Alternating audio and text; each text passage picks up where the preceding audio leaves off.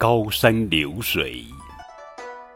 春秋时代有个叫俞伯牙的人，精通音律，琴艺高超，是当时著名的琴师。俞伯牙年轻的时候，聪颖好学，跟随很有声望的琴师成连学弹琴。当时的琴是一种拨弦乐器，琴面上张着七根弦。所以又称七弦琴。虽然当时他的琴技达到了一定的水平，但他总觉得自己还不能出神入化地表现对各种事物的感受。伯牙的老师知道他的想法后，就带他乘船到东海的蓬莱岛上，让他欣赏大自然的景色，倾听大海的波涛声。伯牙举目眺望。只见波浪汹涌，浪花激溅，海鸟翻飞，鸣声入耳；山林树木郁郁葱葱，如入仙境一般。一种奇妙的感觉油然而生，耳边仿佛响起了大自然那和谐动听的音乐。他情不自禁地取琴弹奏。音随意转，把大自然的美妙融进了琴声。伯牙体验到了一种前所未有的境界。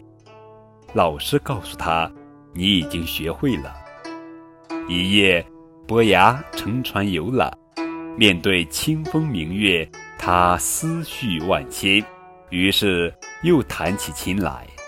琴声悠扬，渐入佳境。忽听。岸上有人叫绝，伯牙闻声走出船来，只见一个樵夫站在岸边，他知道此人是知音，便当即请樵夫上船，兴致勃勃地为他演奏。伯牙弹起赞美高山的曲调，他全神贯注，脑子里全是高山的形象。樵夫闭上眼睛，屏息凝神，细听琴音。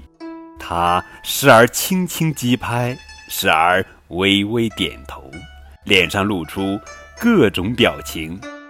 当伯牙弹完一个段落后，他赞叹说道：“真好，雄伟而庄重，好像高耸入云的泰山一样。”伯牙没有答话。继续弹下去，这时他脑子里全是流水的形象，和刚才弹的不同。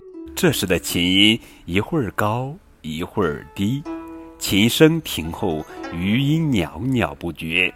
樵夫又深情地说：“真好，宽广浩荡，好像看见滚滚的流水，无边的大海一边。”伯牙兴奋极了，激动地说：“知音，你真是我的知音。”这个樵夫就是钟子期，从此二人成了非常要好的朋友。